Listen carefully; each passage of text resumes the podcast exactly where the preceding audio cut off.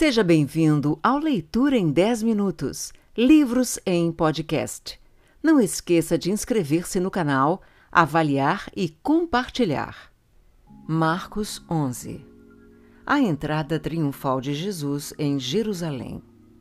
Quando se aproximavam de Jerusalém, de Betfagé e Betânia, junto ao Monte das Oliveiras, enviou Jesus dois dos seus discípulos e disse-lhes: Ide à aldeia que está aí diante de vós, e logo ao entrar achareis preso um jumentinho, o qual ainda ninguém montou. Desprendei-o e trazei-o. Se alguém vos perguntar, por que fazeis isso? Respondei, o Senhor precisa dele e logo mandará de volta para aqui. Então foram e acharam o jumentinho preso junto ao portão do lado de fora, na rua, e o desprenderam. Alguns dos que ali estavam reclamaram: Que fazeis soltando o jumentinho? Eles, porém, responderam conforme as instruções de Jesus.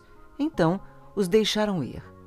Levaram o jumentinho, sobre o qual puseram as suas vestes, e Jesus o montou. E muitos estendiam as suas vestes no caminho, e outros ramos que haviam cortado dos campos.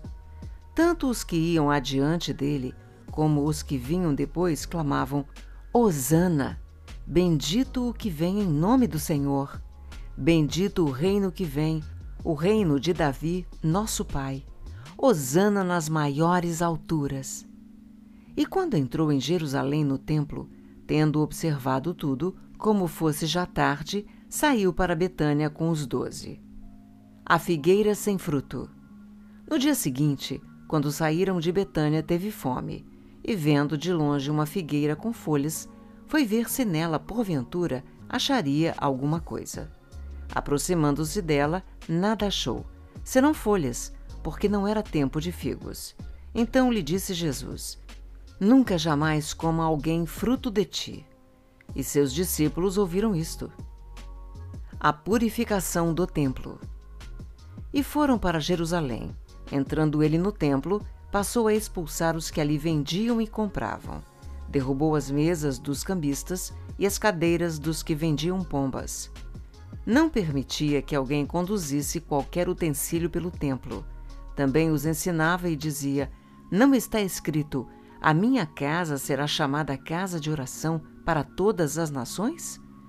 Vós, porém, a tendes transformado em covil de salteadores. E os principais sacerdotes e escribas ouviam estas coisas e procuravam um modo de lhe tirar a vida, pois o temiam, porque toda a multidão se maravilhava de sua doutrina. Em vindo a tarde, saíram da cidade. O poder da fé. E passando eles pela manhã, viram que a figueira secara desde a raiz.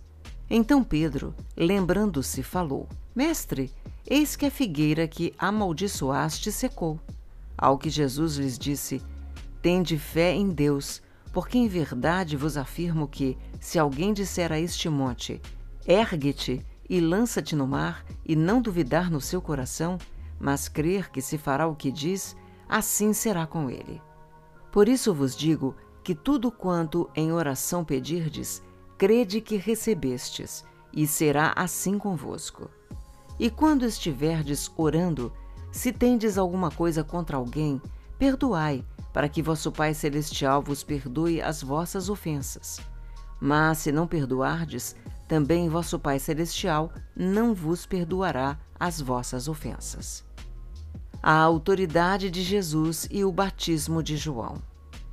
Então regressaram para Jerusalém, e andando ele pelo templo, vieram ao seu encontro os principais sacerdotes, os escribas e os anciãos e lhe perguntaram: Com que autoridade fazes estas coisas? Ou quem te deu tal autoridade para as fazeres? Jesus lhes respondeu: Eu vos farei uma pergunta. Respondei-me, e eu vos direi com que autoridade faço estas coisas. O batismo de João era do céu ou dos homens? Respondei. E eles discorriam entre si. Se dissermos do céu, dirá: Então por que não acreditastes nele? Se, porém, dissermos dos homens, é de temer o povo, porque todos consideravam a João como profeta. Então responderam a Jesus: Não sabemos. E Jesus, por sua vez, lhes disse: Nem eu tampouco vos digo com que autoridade faço estas coisas. Marcos 12 A parábola dos lavradores maus. Depois entrou Jesus a falar-lhes por parábola. Um homem plantou uma vinha, cercou-a de uma sebe, construiu um lagar, edificou uma torre, arrendou-a a uns lavradores e ausentou-se do país. No tempo da colheita, enviou um servo aos lavradores para que recebesse deles dos frutos da vinha. Eles, porém, o agarraram, espancaram e o despacharam vazio. De novo, lhes enviou outro servo. E eles bateram em sua cabeça e o insultaram. Ainda outro lhes mandou, e a este mataram. Muitos outros lhes enviou, dos quais espancaram uns e mataram outros. Restava-lhe ainda um, seu filho amado. A este lhes enviou por fim, dizendo: Respeitarão o meu filho. Mas os tais lavradores disseram entre si: Este é o herdeiro. Ora, vamos matá-lo, e a herança será nossa. E agarrando-o, mataram-no e o atiraram para fora da vinha. Que fará, pois, o dono da vinha? Virá, exterminará aqueles lavradores e passará a vinha a outros. Ainda não lestes esta escritura. A pedra que os construtores rejeitaram, essa veio a ser a principal pedra, angular. Isto procede do Senhor, e é maravilhoso aos nossos olhos. E procuravam prendê-lo, mas temiam o povo, porque compreenderam que contra eles proferira esta parábola. Então, desistindo, retiraram-se. A questão do tributo.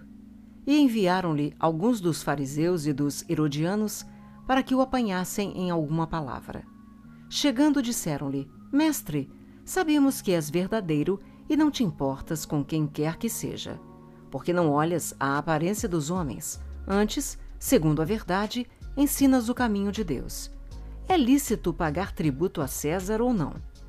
Devemos ou não devemos pagar? Mas Jesus, percebendo-lhes a hipocrisia, respondeu: Por que me experimentais? Trazei-me um denário para que eu veja. E eles lhe trouxeram. Perguntou-lhes: De quem é esta efígie e inscrição? Responderam de César. Disse-lhes então Jesus: Dai a César o que é de César, e a Deus o que é de Deus. E muitos se admiraram dele. Os saduceus e a ressurreição. Então, os saduceus, que dizem não haver ressurreição, aproximaram-se dele e lhe perguntaram, dizendo: Mestre, Moisés nos deixou escrito que, se morrer o irmão de alguém e deixar mulher sem filhos, seu irmão a tome como esposa e suscite descendência a seu irmão. Ora, havia sete irmãos. O primeiro casou e morreu sem deixar descendência. O segundo desposou a viúva e morreu, também sem deixar descendência. E o terceiro, da mesma forma. E assim, os sete não deixaram descendência. Por fim, depois de todos, morreu também a mulher. Na ressurreição, quando eles ressuscitarem, de qual deles será ela a esposa? Porque os sete a desposaram. Respondeu-lhe Jesus: Não provém o vosso erro de não conhecerdes as Escrituras, nem o poder de Deus? Pois quando ressuscitarem de entre os mortos, nem casarão, nem se darão em casamento. Porém, são como os anjos nos céus.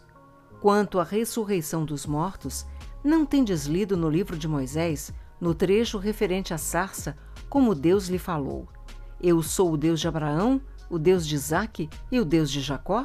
Ora, ele não é Deus de mortos, e sim de vivos. Laborais em grande erro. O grande mandamento.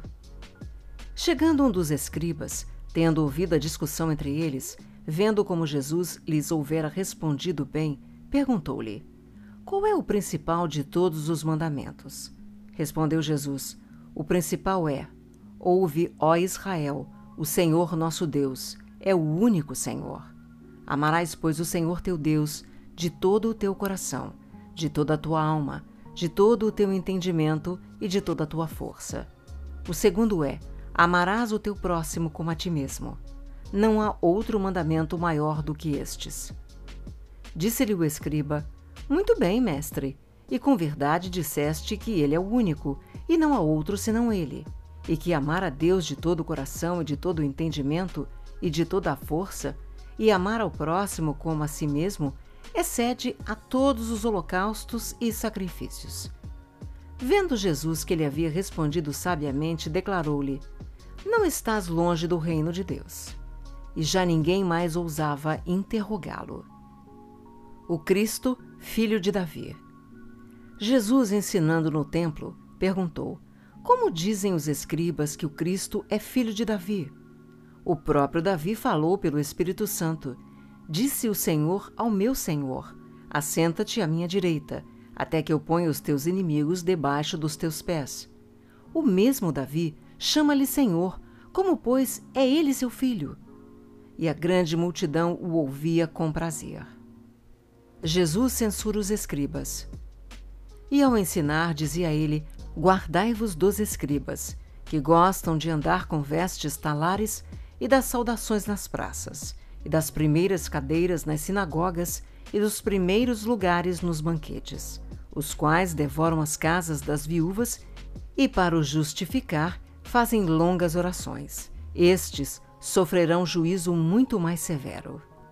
A oferta da viúva pobre. Assentado diante do gasofilácio, observava Jesus como o povo lançava ali o dinheiro. Ora, muitos ricos depositavam grandes quantias. Vindo, porém, uma viúva pobre, depositou duas pequenas moedas correspondentes a um quadrante. E chamando seus discípulos, disse-lhes: Em verdade vos digo que esta viúva pobre depositou no gasofilácio mais do que o fizeram todos os ofertantes. Porque todos eles ofertaram do que lhe sobrava. Ela, porém, da sua pobreza deu tudo quanto possuía, todo o seu sustento. Não esqueça de inscrever-se no canal, avaliar e compartilhar.